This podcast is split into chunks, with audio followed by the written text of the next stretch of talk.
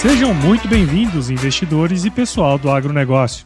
Esta é a série Panorama Econômico e o Agronegócio do podcast EcoAgro Talks, que é oferecido pela EcoAgro e é o resumo da reunião semanal do time da EcoAgro com o economista-chefe Antônio da Luz. Na reunião de guidance, o time se prepara para os desafios da semana que começa, através de trocas de informações macroeconômicas e setoriais, de modo que todos estejam muito bem informados para entregar os melhores resultados tanto para o agronegócio como para os investidores, pois não tem elo mais forte entre o agronegócio e o mercado de capitais do que a Ecoagro. Esse é um Brasil que dá certo e é por isso que estamos aqui.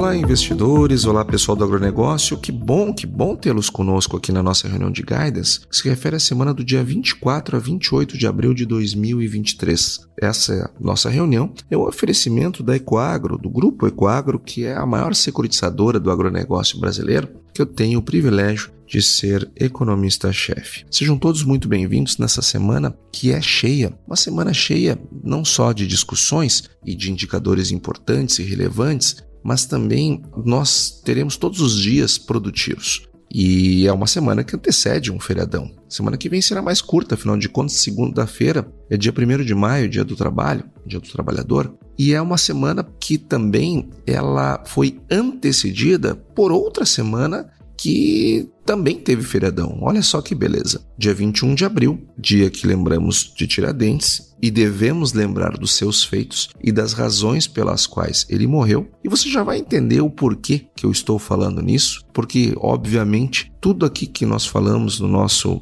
podcast, na nossa reunião, tem um endereço. Então eu já vou endereçar uh, o porquê. Mas antes, eu quero lembrar que dessas três semanas apenas esta que estamos é uma semana cheia. O que não significa que a passada não foi cheia de informações e de reavaliações que trouxeram bastante turbulência para o mercado. Não é à toa que a bolsa brasileira fechou com queda semanal de 1,8%. Mais uma vez, mais uma vez, a bolsa brasileira caindo. Mesmo com lá fora a maior parte das bolsas terem subido e Dow Jones tenha ficado estável, nós tivemos uma semana de muitas perdas aqui no país. E essas perdas, evidentemente, elas ocorreram em virtude do conhecimento da sociedade, do Congresso e de todos nós, analistas, é, do novo texto, do, aliás, do texto da proposta do novo arcabouço fiscal que o governo finalmente, finalmente endereçou ao Congresso Nacional. E ele traz, é, sim, o seu esqueleto, né, seu arcabouço, muito parecido com a ideia que já tinha sido trazida nas diretrizes é, apresentadas em coletiva de imprensa algumas semanas atrás. Entretanto, ela trouxe uma pegadinha. Nesse texto também tem uma pegadinha nova que já vamos falar e que isto traz uma preocupação adicional. Agora, não é só disso que eu quero falar. Eu quero falar também da forte queda que nós tivemos no preço das commodities no Brasil. E se eu estou dizendo que é no Brasil, sabendo que as commodities agropecuárias elas são comercializadas no mundo todo é, dentro da mesmo, do mesmo padrão de preços, porque aconteceu algum fator aqui no Brasil. Então nós temos que entender por que os preços caíram. Quem não entende as razões pelas quais os preços variam assume, sem dúvida, um risco maior no mercado ao se posicionar sem saber direito o que está fazendo. Então, nosso, aqui na nossa reunião de guidance dessa semana, eu quero discutir e trazer dados. Nós fizemos um estudo que eu imagino que será bastante esclarecedor para você, falando dessa queda no preço e trazendo aqui explicações mais concretas e robustas é, do porquê os preços caíram e, consequentemente, vamos falar também da, da nossa expectativa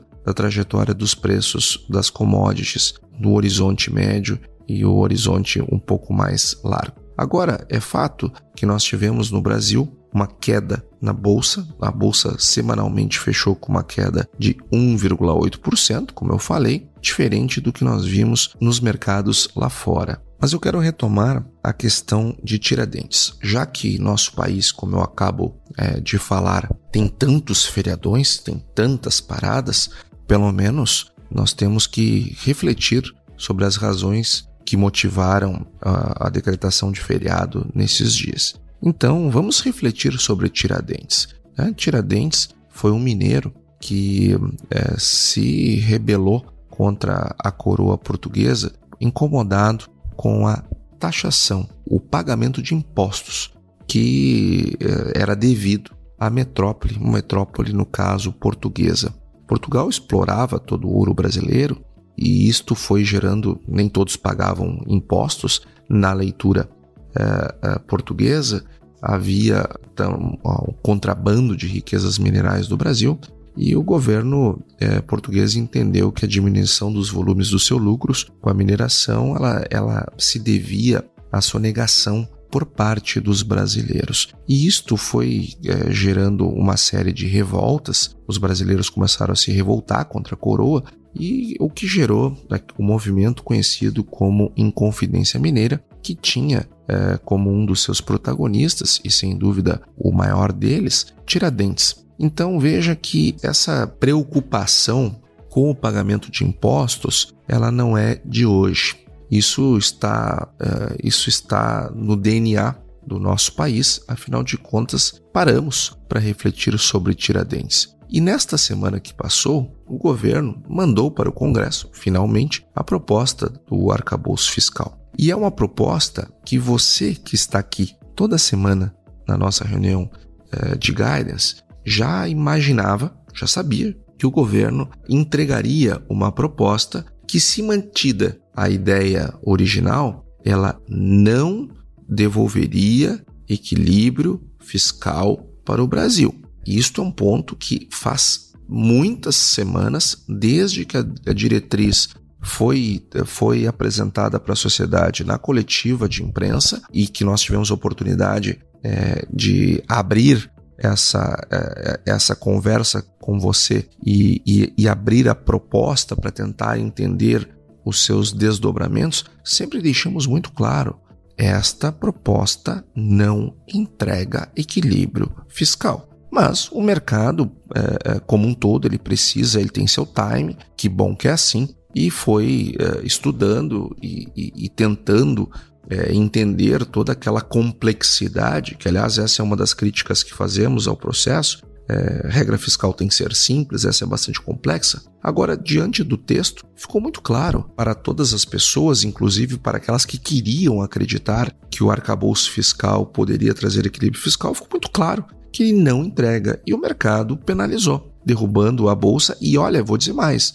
no dia da apresentação, que foi no final uh, do pregão. No outro dia ele abriu caindo bastante e ele só não despencou porque o Roberto Campos Neto, lá de Londres, fez um movimento, fez algumas falas que deram uma acalmada no mercado e mesmo assim naquele dia a bolsa caiu mais de 2%. Então, é, foi uma semana de perdas no Brasil, a semana passada, justamente por conta é, é, da apresentação do texto do novo arcabouço fiscal, aonde agora não conheço, pelo menos, nenhum colega economista do mercado que ainda acredite na capacidade do arcabouço fiscal de trazer um equilíbrio de longo prazo para a dívida pública brasileira, Afinal de contas, ela traz no seu bojo um crescimento real todo santo ano. Ou seja, todo ano nós teremos crescimento real do gasto e isso, evidentemente, traz um desconforto muito grande.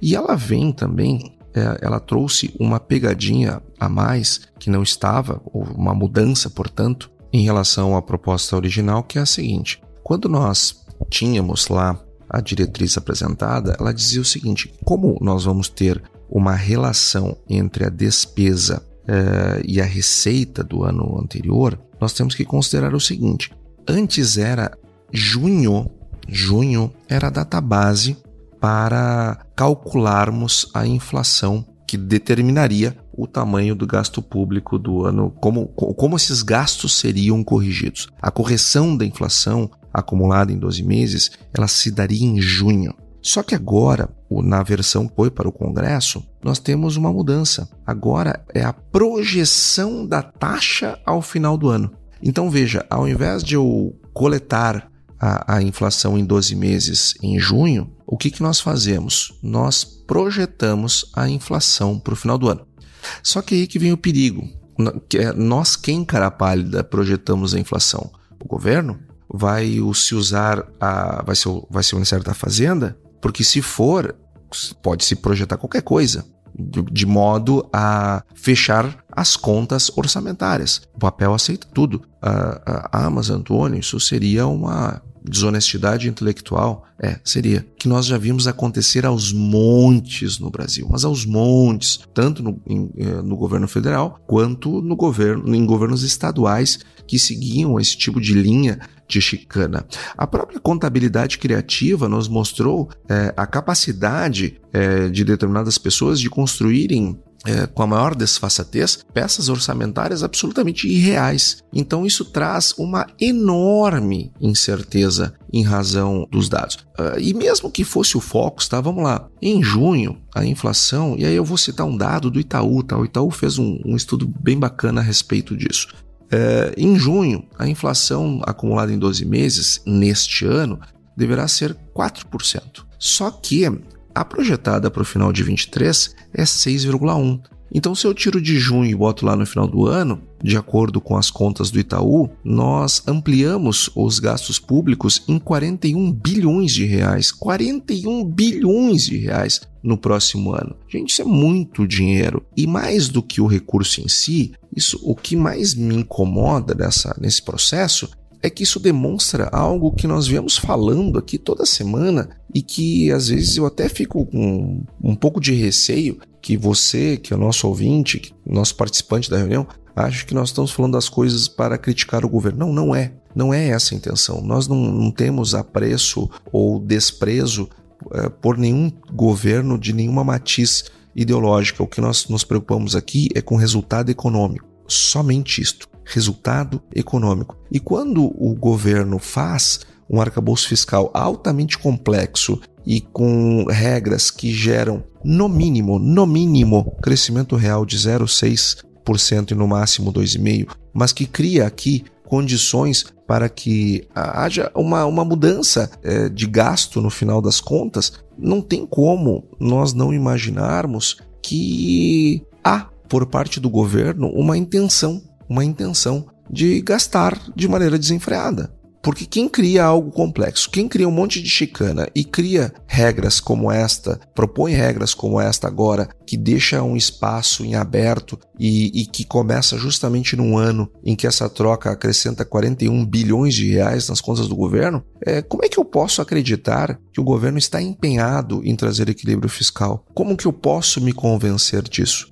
Como é que você pode ficar convencido de que é para valer? Não, não, não. Fiscal é uma coisa importante, não. Fiscal, o governo quer trazer aqui uma, uma estabilidade é, é, do endividamento do Brasil e das finanças públicas, não ficar gerando política fiscal crie dominância fiscal e nem está querendo deixar um gasto e o que gere um endividamento para as futuras gerações pagarem com aumento de carga tributária. Como que eu me convenço de que o governo está trabalhando para valer no equilíbrio fiscal quando ele propõe esse tipo de pegadinha, esse tipo de coisa. Então, não é por acaso que o mercado caiu, derreteu bastante nessa semana que passou, justamente por conta da percepção por parte de todos, inclusive dos mais céticos, que este programa ele é incapaz de trazer equilíbrio fiscal. E aí eu trago Tiradentes de novo. Tiradentes se revoltou com as questões relacionadas à tributação. O que nós estamos vendo aqui nesse, nessa proposta de arcabouço fiscal é um sistema que nos leva para aumento de carga tributária, porque essa é a consequência dos aumentos é, de gastos fora do equilíbrio macroeconômico. Nós, amanhã ou depois, essa conta vem, essa conta vem. E não precisa nem esperar muito. O próprio Fernando Haddad, ministro da Fazenda, ele trouxe uma, uma proposta de, tratar, de tributar uh, as compras uh, importadas. Uh, e aqui eu quero também vou me posicionar de maneira muito clara. Eu acho errado fazer uma compra direta é, da, de outro país e entrar aqui sem pagar impostos. É, o por que, que eu acho isso errado? Não é porque eu seja é, não goste de fazer essas compras ou eu não queira ver o pobre comprando coisas, porque o rico vai para Miami, não sei o quê. Aquela conversa toda que, que, que até isso o pessoal polariza e gera ideologização. Não é isso, tá? Não, não, não é luta de classes que nós estamos tratando aqui.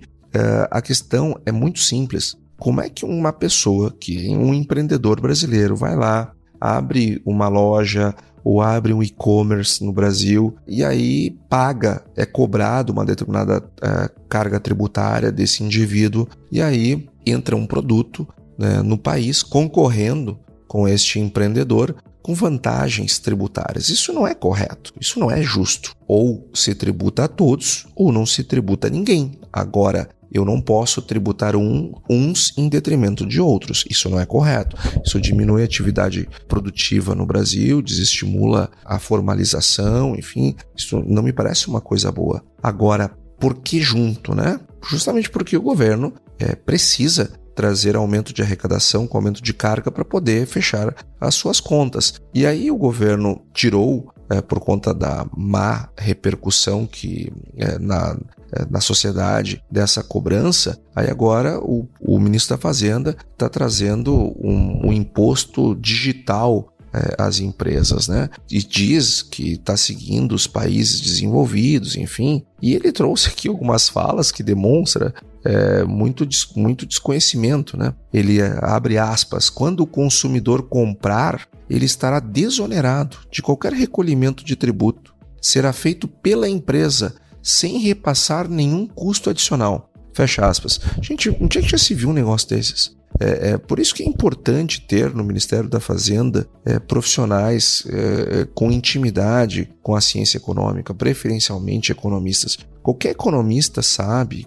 lá no primeiro semestre a gente aprende sobre as elasticidades. E as elasticidades elas, elas demonstram que sempre o tributo, quem termina pagando no fim das contas, uma parte é o produtor, uma parte é o consumidor e, e, e, a, e a maior fatia vai depender das elasticidades. Ah, o fato é que agora o governo muda uh, o tipo de taxação, mas ele, é, é, é, aliás, ele não muda o tipo de taxação, mas ele muda completamente o discurso sobre, dizendo que as pessoas não vão pagar impostos. Não, não, não, vai ser a empresa que vai pagar. E aí o, a imprensa perguntou, mas mas, é, ministro, é, é, como é que. Qual é a garantia que, que nós temos que não haverá esse repasse para os preços, não haverá repasse para o consumidor? E aí ele respondeu: compromisso deles. Gente, então, ou seja, nós ficamos criando narrativas e não realidades para discutirmos. Então, é, isto traz sempre uma dificuldade maior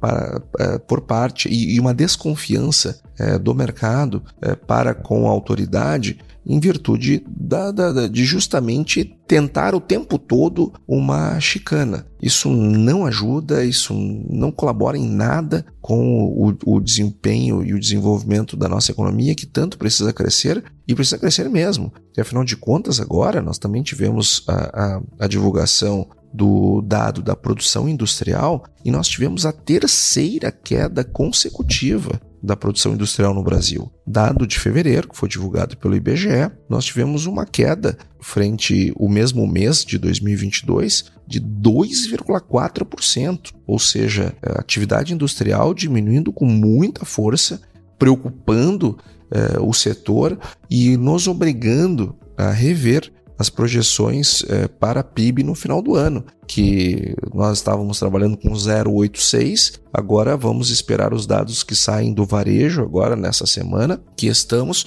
e talvez tenhamos que revisar a nossa projeção de PIB é, justamente por essa, é, por essa desaceleração que estamos vendo. Então o país precisa crescer, o país precisa é, de uma agenda positiva, só que não, não, não tem como nós é, taparmos o sol com a peneira, uma vez que esses dados eles, é, eles terminam confirmando um cenário negativo justamente no meio de muita incerteza. Uh, e essas incertezas, a maior parte delas, vem por conta de cortinas de fumaça causadas por essas chicanas que o governo o tempo todo tenta colocar. Então, nessa semana que passou, nós tivemos a tirada do imposto a volta do imposto, mas com uma outra conversa, né? com uma nova, uma nova narrativa. Aí nós tivemos a apresentação do arcabouço fiscal, mas aí agora tem uma mudança no mecanismo é, de é, apuração da inflação, trazendo uma projeção sem dizer qual é o critério dessa projeção, não tem nada, só diz que o governo fará e, e, e que isso coloca no caixa do governo 41 bi para gastar mais. Né? Só que esses 41 bi eles não podem surgir do nada. Né? Eles, eles podem até é, ter a licença para gastar, mas só tem um jeito de o, o governo não gera riqueza. O governo gasta a riqueza que ele recolhe da sociedade através do, do, da tributação. Então, ou aumenta a dívida ou aumenta a carga. Nenhuma das duas coisas são positivas nesse momento. Então, o arcabouço fiscal ele deixou uma semana bastante turbulenta e de mais perdas, e é importante que o governo encontre é, o caminho do meio, o caminho da seriedade, o caminho da transparência é, e um caminho que não é para o bem do mercado, isso é para o bem do Brasil, para o bem do crescimento econômico, para o bem das empresas, para o bem de todos. E para terminar esse assunto e trazendo aqui uma forma como a semana passada também terminou, com mais turbulência, trazida agora pelo presidente do Senado, Rodrigo Pacheco, que entende muito pouco de economia, uh, que cobrou do presidente do Banco Central, Roberto Campos Neto, lá em Londres, no mesmo evento que estava o ministro, o presidente do Banco Central, um outro mineiro, muito menos sanguíneo do que Tiradentes, Rodrigo Pacheco cobrou a redução de juros. Só que o mesmo Rodrigo Pacheco, no mesmo evento, diz que o arcabouço fiscal ele é maravilhoso, ele endereça o país para um equilíbrio fiscal. Não sei baseado no que, qual é a, a, o conhecimento dele sobre o assunto para expressar uh, essa, manifestar essa opinião. Mas o fato que ele manifestou e que disse que vai aprovar muito rápido no Congresso essa, essa proposta. O que eu duvido. É, e ele ainda disse que terão muito poucas mudanças. Eu duvido. Duvido, primeiro, que vai passar pela Câmara, né? Então, vai ser uma discussão é, bastante forte por parte é, do parlamento, principalmente na Câmara, e o, o Rodrigo Pacheco cobrou é, redução de juros, mas no mesmo momento diz que o arcabouço ele é muito bom para o equilíbrio fiscal. E aí depois o Roberto Campos Neto, é, no mesmo evento, teve a oportunidade de falar e, e trouxe essa a, a, discussão para uma questão mais técnica. Espero que o presidente do Senado tenha prestado bastante atenção e tenha se dedicado, pelo menos por um, um momento, a analisar alguma coisa diferente daquilo que o governo manda ele analisar. Ecoagro, o elo entre o agronegócio e o mercado de capitais. Mas agora, pessoal, eu quero ouvir para o nosso panorama do agronegócio. Nós tivemos uma queda muito forte no preço das commodities no Brasil, queda essa que assustou uh, o mercado, assustou muita gente e principalmente os produtores rurais, evidentemente. Agora todo o mercado se assustou com isso e nós fizemos um estudo justamente para tentar entender melhor o fenômeno e vamos aqui dividir com você os nossos achados justamente para também trazer uma, uma análise é, e que você possa se posicionar da, da melhor forma possível é, no mercado. A primeira coisa que nós fizemos foi uma. Pegamos o preço da soja e olhamos para Chicago. Pegamos como, como data base o dia 18 de abril. Tá? Pegamos 18 de abril é, de 2023 e fomos olhar como o preço em Chicago estava em 18 de abril de 2022, ou seja, o mesmo dia, porém do ano anterior. E nós observamos que o preço em Chicago ele subiu 0,2% entre abril do ano passado e abril desse ano. 0,2. Vou dizer que ficou estável, mas pequena, pequena alta. Só que o preço da soja no Brasil em reais, evidentemente, ele despencou. Ele caiu com muita força. Nós tivemos em reais uma queda no preço, para você ter uma ideia, de 23,24%. Ou seja, o preço em Chicago, cotado em dólares, sobe 0,2 e o preço no Brasil cai 23% em reais. Aí então alguém, então a primeira hipótese que pode ter acontecido foi uma queda na taxa de câmbio. Será que foi a taxa de câmbio que fez esse preço em reais cair dessa forma? Não, não foi. A taxa de câmbio, curiosamente, subiu nesse período. Sim, porque se estava 4,95 no dia 18 de abril deste ano, a taxa de câmbio, a taxa nesse mesmo dia do ano passado estava 4,65, ou seja, 30 centavos menos do que nós tínhamos uh, no dia 18 de abril desse ano. Logo, a taxa de câmbio subiu neste período. Então veja só, se o preço da soja em Chicago, lá fora, preço internacional da soja, se mantém tão alto quanto, a taxa de câmbio sobe 6,4 e o preço em reais cai 23%, então o problema não está lá fora, o problema está aqui dentro. E aí então nós pegamos o preço da soja no Brasil e transformamos ela em dólares. E o preço da soja em dólar no Brasil ano passado estava 41 dólares um saco de soja. E agora ele está 29,68, uma queda de quase 28% em dólares. Enquanto Chicago costuma ter um preço abaixo do Brasil, no dia 18 de abril do ano passado, o preço no Brasil era 8 dólares por saco acima de Chicago. Agora está 3 dólares e 20 abaixo de Chicago. Ou seja, o problema está aqui. Nós temos uma questão que não é de oferta e demanda lá fora, é uma questão pontual de oferta e demanda no Brasil. E por que, que os preços caíram com tanta força? Então, qual é a explicação para isso? A explicação é que o Brasil está colhendo uma safra que é 25 milhões de toneladas a mais do que o ano passado. Gente, 25 milhões de toneladas de soja é muita soja. Para vocês terem uma ideia, isso é 25%. Aliás, isto é 55%. 25 milhões de toneladas é 55% de uma safra cheia dos, da Argentina. A Argentina, que é o terceiro maior produtor de soja do mundo. O que nós estamos aumentando no Brasil de um ano para o outro equivale a 55% de uma safra cheia do terceiro maior produtor de soja do mundo. E nós estamos fazendo isso praticamente com a mesma estrutura de armazenagem, com os mesmos equipamentos de transporte: caminhões, ferrovias, eh, trens, rodovias, hidrovias, barcaças. O nosso sistema de transporte praticamente o mesmo do ano passado para cá. Nossa estrutura de armazenagem praticamente a mesma. Nós temos praticamente as, os mesmos compradores, as mesmas cerealistas, as mesmas cooperativas, as mesmas tradings, são os mesmos. São os mesmos portos que têm a mesma estrutura e capacidade de exportar do ano passado. Aí imagine você um comprador um comprador, no momento desses, ele está numa situação absolutamente privilegiada, porque ele, é, é, o telefone dele não para de tocar com produtores querendo vender soja.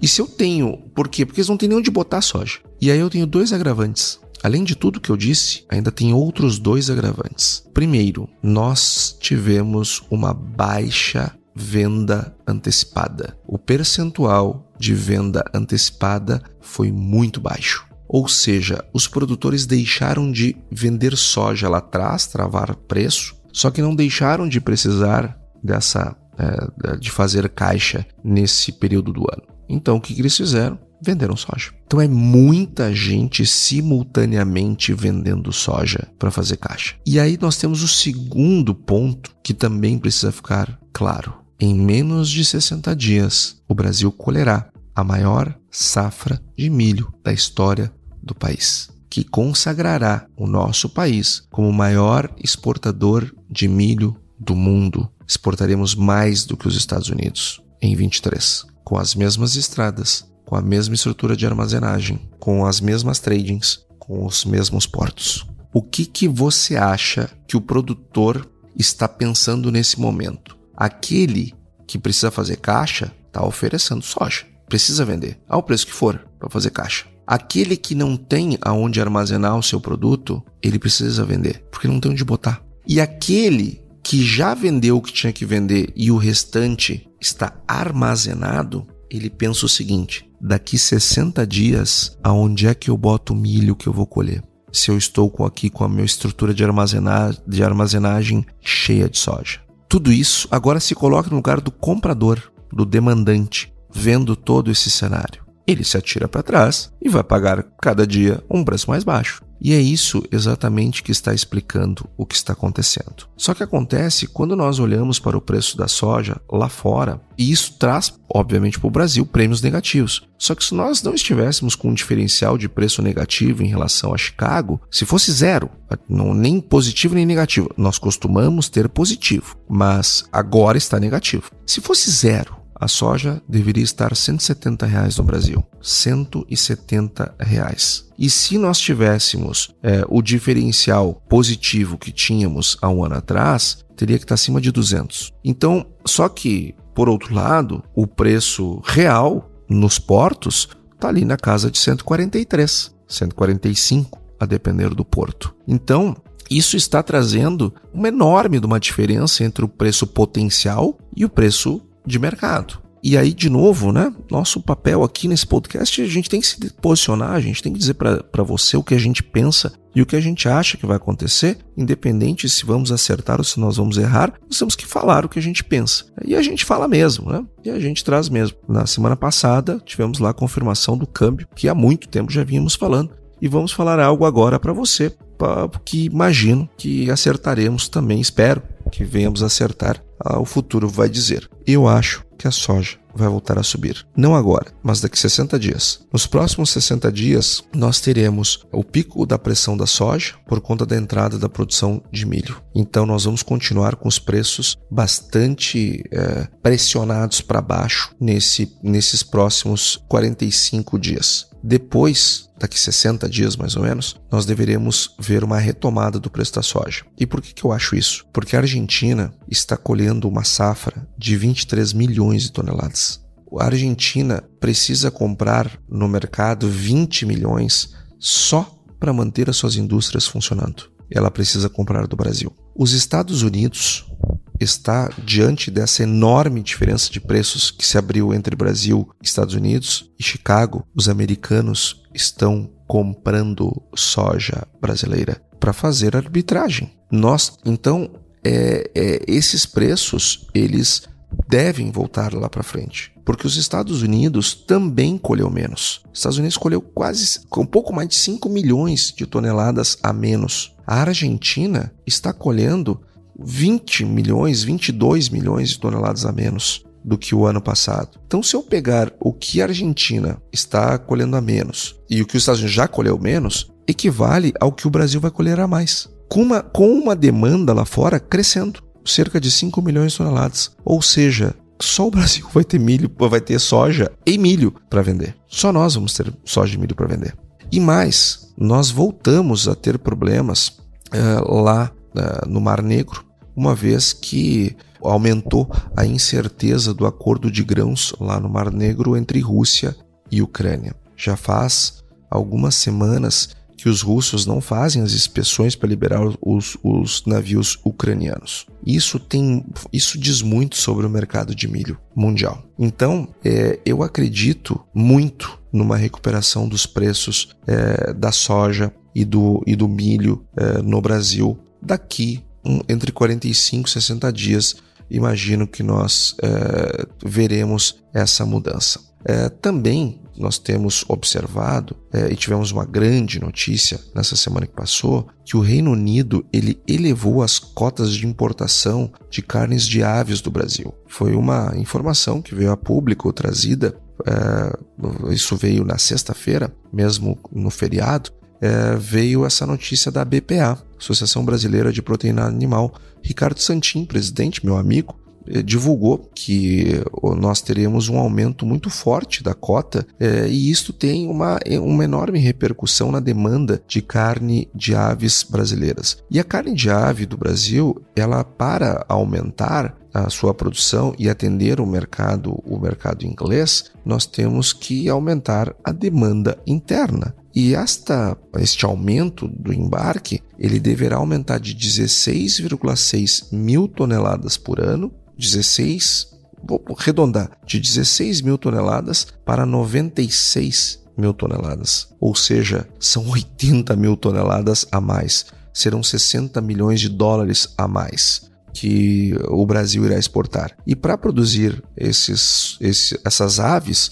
que serão exportadas lá na frente, nós teremos que produzir mais milho, mais soja ou demandar este milho e essa soja que já está aqui produzida. Então eu tenho muita convicção que agora quem está vendendo soja porque tem necessidade está perdendo dinheiro, é, mas eu tenho convicção que daqui a um período essa soja já vai ter trocado de mão, é, mas ela vai se recuperar aqueles produtores que puderem segurar, eu imagino que farão um negócio melhor é, ali na frente. Mas também nós temos uma janela. Essa janela vai até setembro porque depois disso começa a entrar a safra americana com mais vigor, né? começa a entrar a safra, e aí a gente começa a competir com os Estados Unidos, o que não me parece uma ideia muito boa. Então, ali entre junho e setembro, vai, é, acredito numa possibilidade de venda da soja melhor do que a, do, e do milho melhor do que aquelas que nós estamos verificando hoje no mercado. Nós tivemos ah, muitas revendas